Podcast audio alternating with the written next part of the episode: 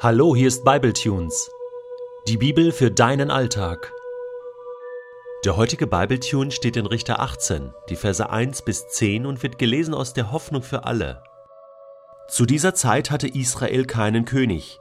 Der Stamm Dan besaß noch kein eigenes Land und suchte deshalb nach einem Gebiet, in dem er sich ansiedeln konnte. In Zora und Eshtaol wählten die Daniter aus ihren Sippen fünf bewährte Soldaten aus und schickten sie los, um das Land auszukundschaften – die Männer zogen durch das Gebirge Ephraim und kamen zu Michas Haus. Als sie dort übernachteten, fiel ihnen der Levit durch seinen Dialekt auf. Sie gingen zu ihm und fragten, Wie bist du hierher gekommen? Was machst du hier? Der junge Mann erzählte ihnen seine Geschichte. Micha hat mich angestellt, sagte er, ich bin sein Priester. Da baten sie ihn, Frag doch Gott, ob wir bei unserer Erkundungsreise Erfolg haben werden. Der Levit ermutigte sie, Macht euch keine Sorgen, der Herr weiß, was ihr vorhabt, und er wird euch beistehen. Da zogen die fünf Männer weiter und kamen nach Lachisch. Sie sahen, dass die Menschen dort von niemanden unterdrückt und ausgebeutet wurden. Sie lebten ruhig und sicher wie die Sidonier. Die Stadt Sidon aber war zu weit entfernt, um ihnen helfen zu können, und in der Nähe hatten sie keine Verbündeten. Die fünf Kundschafter kehrten zu ihrem Stamm nach Zora und Eshtaol zurück, wo man sie schon gespannt erwartete. Lasst uns in den Kampf ziehen, riefen sie. Wir haben ein ausgezeichnetes Gebiet gefunden. Was steht hier noch herum? Schnell, wir wollen aufbrechen und zuschlagen. Die Bewohner dort sind auf keinen Angriff vorbereitet. Es ist ein großes und fruchtbares Gebiet. Dort wächst einfach alles, was ihr euch vorstellen könnt. Gott schenkt euch dieses Land. Hast du gewusst, dass Gott jede seiner Verheißungen und Versprechungen erfüllt?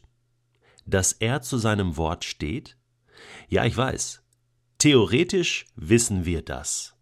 Gott ist gut, Gott hält sein Versprechen, aber dass das ganz konkret für jedes Versprechen gilt, auch wenn es sich mal verzögern sollte, das macht der heutige Bibeltext deutlich.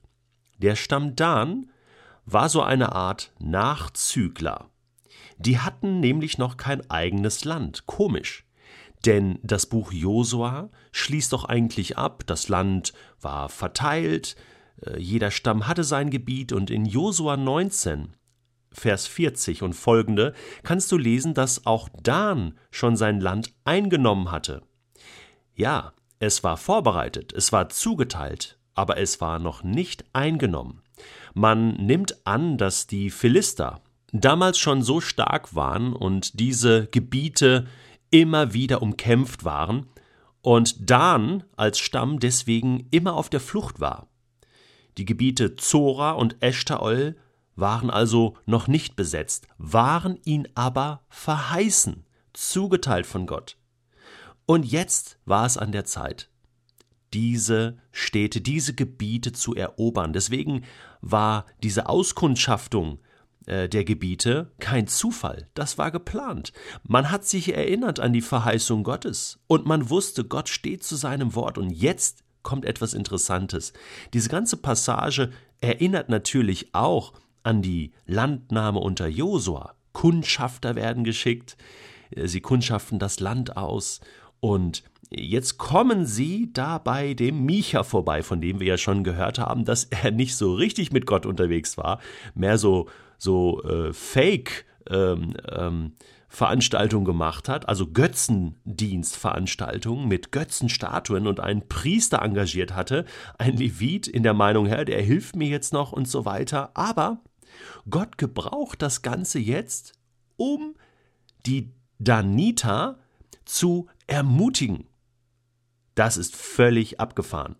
Weil, und das ist der Grund, Gott steht zu seiner Verheißung. Und manchmal gebraucht er Umstände, Menschen, äh, die eigentlich zu nichts zu gebrauchen sind, um trotzdem seine Verheißung zu erfüllen und um seine Leute zu ermutigen, und wenn es nur ein Becher mit kaltem Wasser ist. Ja, denn die Daniter kommen dahin und merken, okay, der spricht hier unseren Dialekt, äh, wo kommst du her, was machst du hier? Und dann erzählt der junge Levit eben, ich bin hier Priester und so, und dann baten sie ihn, frag doch Gott, ob wir Erfolg haben werden. Eigentlich hätten sie sagen müssen, ähm, wir sind überzeugt davon, dass Gott uns hilft, denn wir bauen ja auf seine Verheißung. Aber der Levit ermutigte sie, Macht euch keine Sorgen, der Herr weiß, was ihr vorhabt und wird euch beistehen. Ich bin mir jetzt nicht ganz sicher, ob der Levit wirklich wusste, was er da erzählte.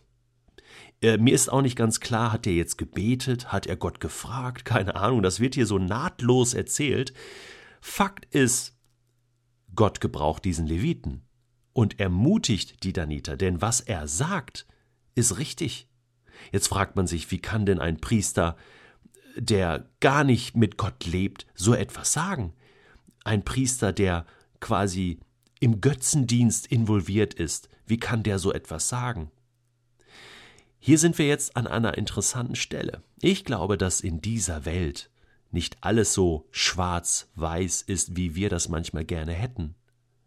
Und Gott ist es möglich, selbst aus den Mündern seiner Feinde und Widersacher Wahrheit zu verkünden. Selbst Philosophen, die total antigöttlich und antichristlich und antibiblisch gelebt haben, hat Gott Wahrheiten sagen lassen.